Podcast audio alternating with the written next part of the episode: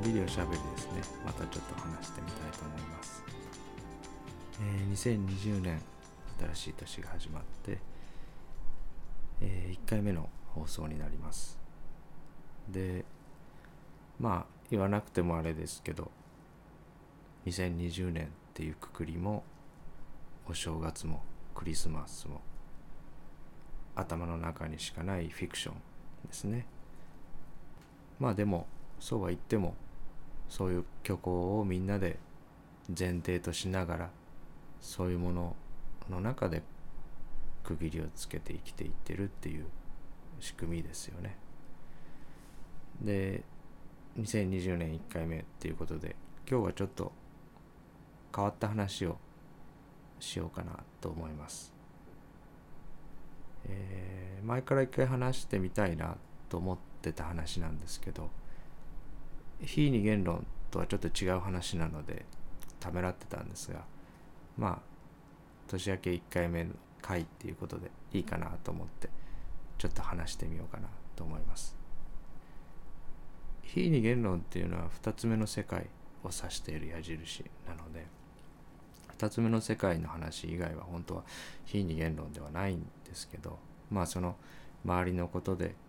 自分がこう思ってることとかあこういうふうに考えられるなって思うことを少しずつ話していってるっていう感じですかね。56年前に自分の母親が急にですねうちは平家の末裔なんだっていうことを急に言い出したんですね。でまたなんか変なことを言い出したなと思ってこう聞き流してたんですけど家系図がどうとかね、えー、いろんなことが分かってきてもともと祖先には平家の貴族がいたみたいなことが言いたかったんだと思うんですね。で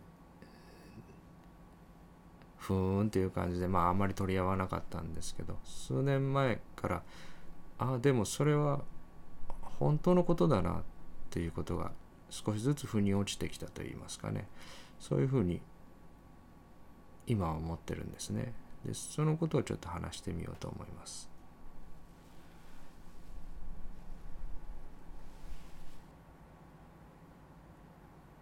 世代に関する話なんですけど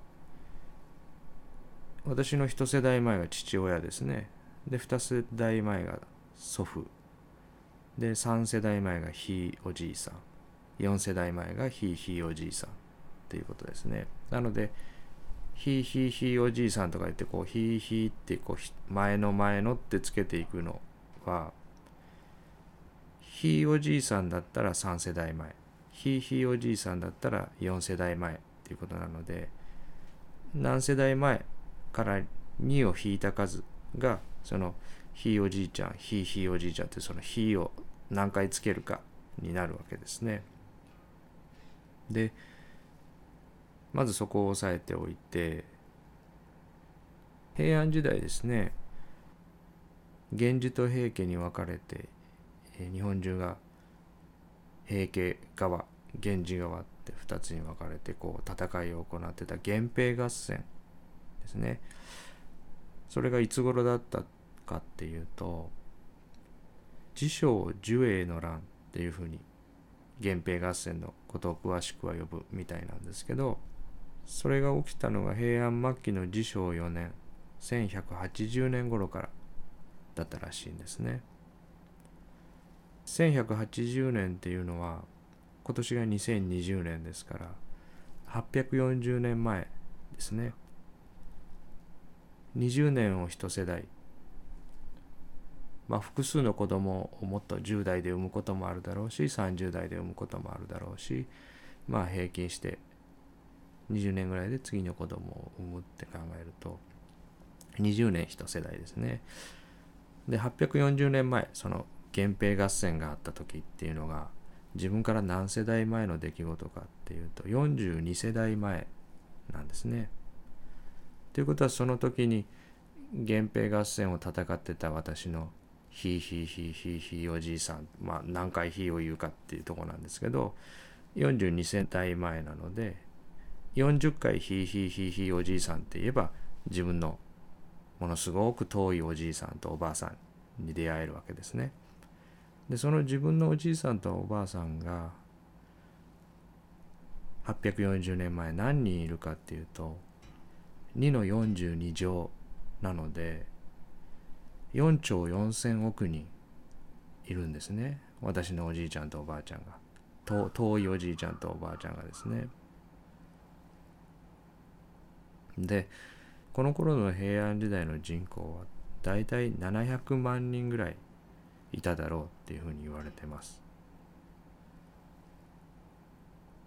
去年のお正月の東京都の人口が1385万人なので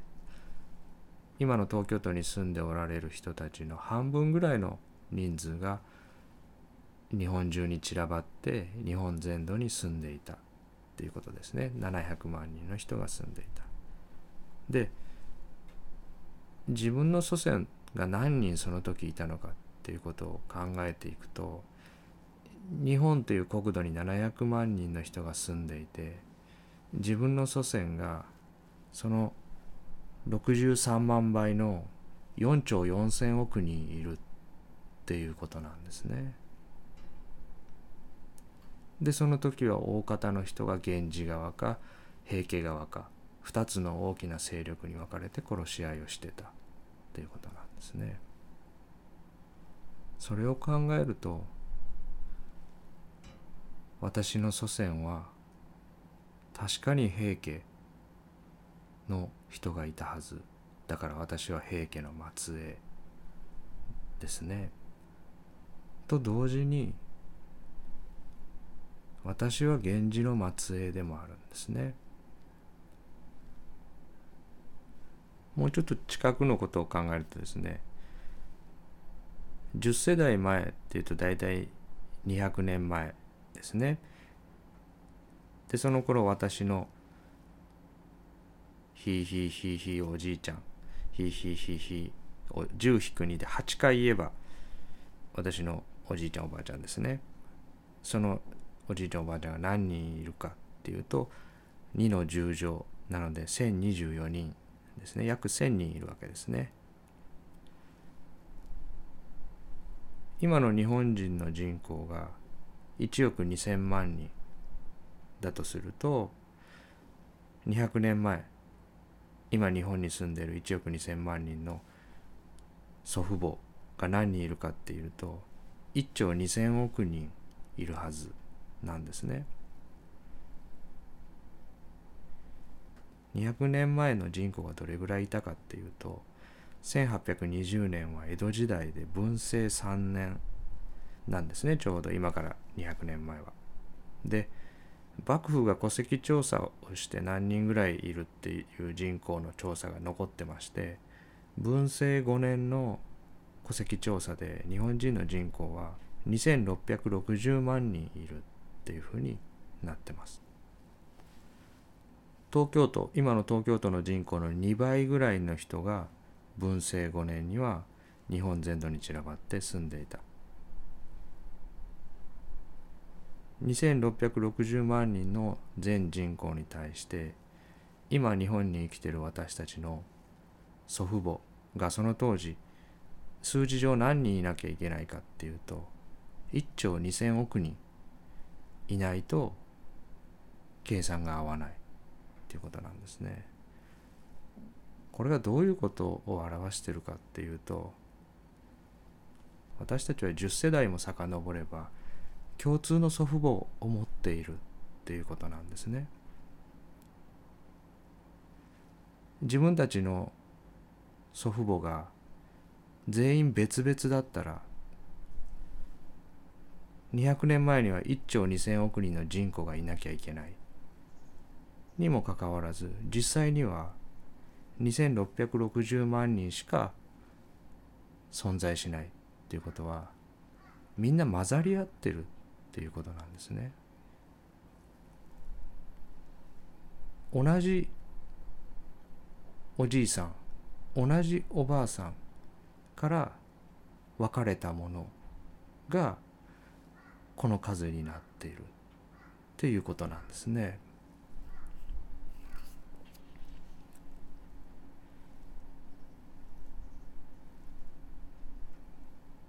同じことを逆に未来に返せば一人がだいたい二人の子供を持てば十世代後にはひいひいひい孫ですね八回ひいひいひいをつけた孫が1,000人いるわけですね。10世代後には今の日本人の孫が1兆2,000億人いるはず。で実際には少子化が進んでいるのでこの数字よりもかなり小さい数になるとは思うんですけどそうすると日本の総人口も小さくなってますよね。1兆2,000億人も日本に住めるはずがないですね。で少子化が進んで全体の日本の人口はもっと小さくなってる。っていうことは私たちは10世代も下流に行けばまた混ざり合う可能性が非常に高いっていうことなんですね。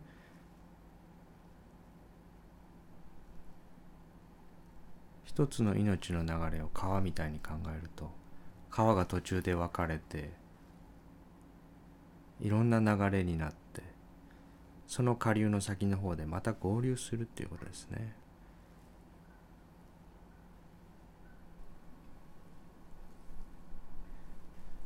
10世代じゃまだちょっと本当に混ざり合うのか疑問だっていうことであれば今の私のおじいさんおばあさんの数と日本の人口が一致するのがいつ頃かっていうふうに調べながら遡っていくと1550年頃日本の総人口が1000万人なんですね。で私の祖父母の数がそれぐらいになるのは23世代から24世代前ですね。どれぐらいの時代かっていうと1560年っていうのは桶狭間の戦いで信長と今川義元が戦ってた戦国時代ですね。それぐらいのところまで23世代ぐらい遡れば私の祖父母の人数と日本の総人口が一致するっていうことなんですね。そう考えるとひいひいひいひいおじいさんっていうふうにまあ指をだいたい20回ぐらいですね両手の指を全部2回ぐらい折れば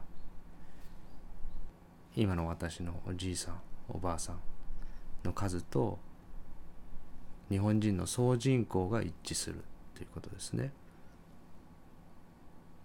これはどういうことかっていうと全く見ず知らずの人と街中とかで出会いますよね。その方と「ひいひいひいひいおじいさん」っていうふうに指を20回折れば必ず共通のおじいさん共通のおばあさんがいるっていうことです。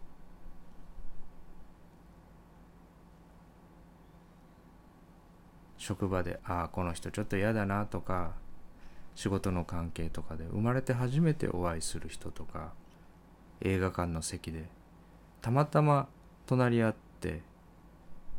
一生で一回だけ横に隣り合って二度ともお目にかかるお会いすることはないかもしれない人。そういう人と両手の指を2回折れば共通のおじいさん共通のおばあさんがいてその人たちの共通の子供だってていうことなんですね。血筋とか血統とかやっぱすごい気にしますよね血は争えないとかあそこの家系はああいう気質だからとかあそこの血のものはこうだからどうとか部落差別とかねそういう血筋の問題ですね。その血筋っていうことを考える時思い出す一冊の本があるんですけど山口ひとみさんってあの「週刊新潮」で「男性自身」っていう名物コラムを31年間書かれてた有名な方がおられますね。でその方の「血族」っていう本を若い時に読んで面白かった覚えがあるんですね。でこの山口ひとみさんの書かれた「血族」っていう本がどういう本かっていうと自分の母親の血筋に遊郭と関わりがあるいわゆる風俗ですね。自分の母親がそういう風俗を経営していたところの家系の出なんじゃないかっていうことを山口ひとみさんが一つずつこう調べながら本当かどうかを確かめていくっていうようなそういう小説だったんですね。でこの小説で山口ひとみさんは菊池寛賞を受賞されたんですね。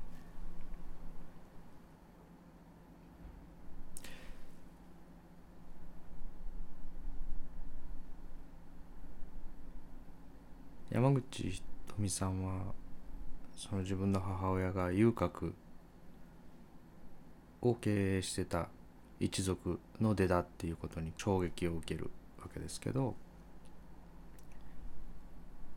山口ひとみさんだけじゃなくて今前半話してきたことを考えると私は娼婦の息子で強盗の息子で人殺しの息子でそして平家の子孫で源氏の子孫ですね指を20回折ればみんな同じおじいちゃんみんな同じおばあちゃんそこから分かれた川の流れなんですね。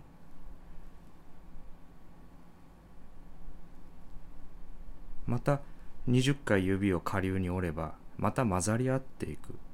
そういう存在なんだっていうこと。このラジオを聴いてくださってる。お会いしたこともない方と私は両手の指を2回折れば同じおじいさん同じおばあさんがいるっていうことですね。テレビで報道されてるね。強盗殺人犯その方と20回指を折って遡れば同じおじいさん同じおばあさんがいる同じ息子だっていうことですね。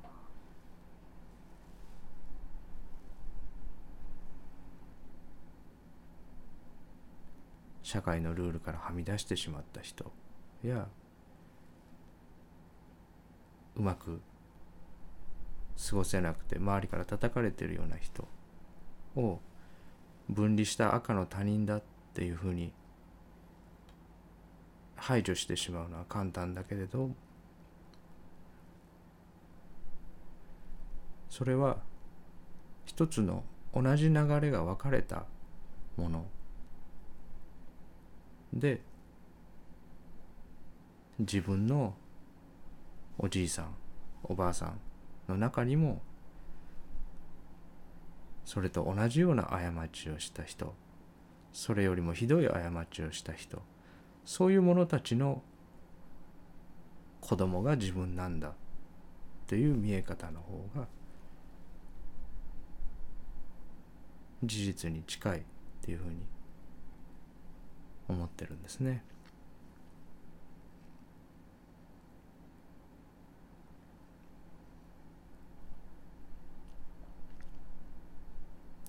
自分と違うものや社会のルールからはみ出したものをすぐに叩きにかかりますけど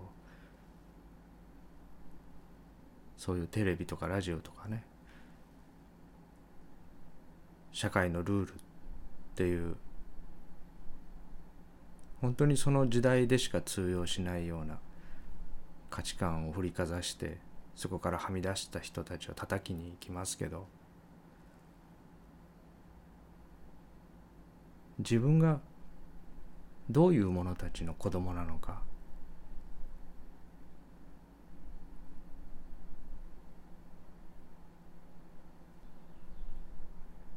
この世界の中に強盗の末裔でない人はいないんですね。人殺しの末裔でない人はいない遊郭で働いてた人の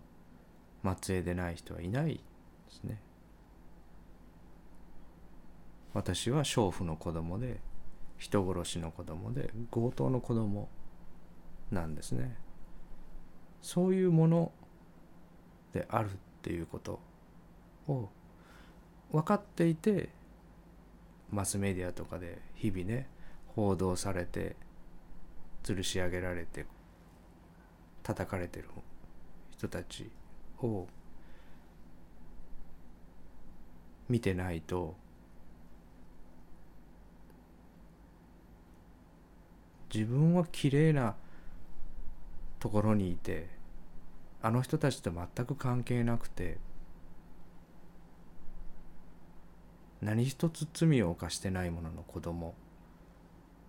みたいに感じてしまいますよね。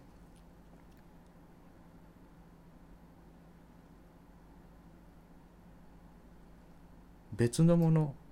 別れた違うもの関係ないものっていう見え方は正しくないあらゆることにおいて残忍な人をどうするかじゃなくて自分の中にある残忍さをどうするか。その人をどうきれいな私が扱うかではなくて私の中のその人と同じ部分をどう扱うかに思いが至らないとどんどん世界が分かれて見えていってしまう。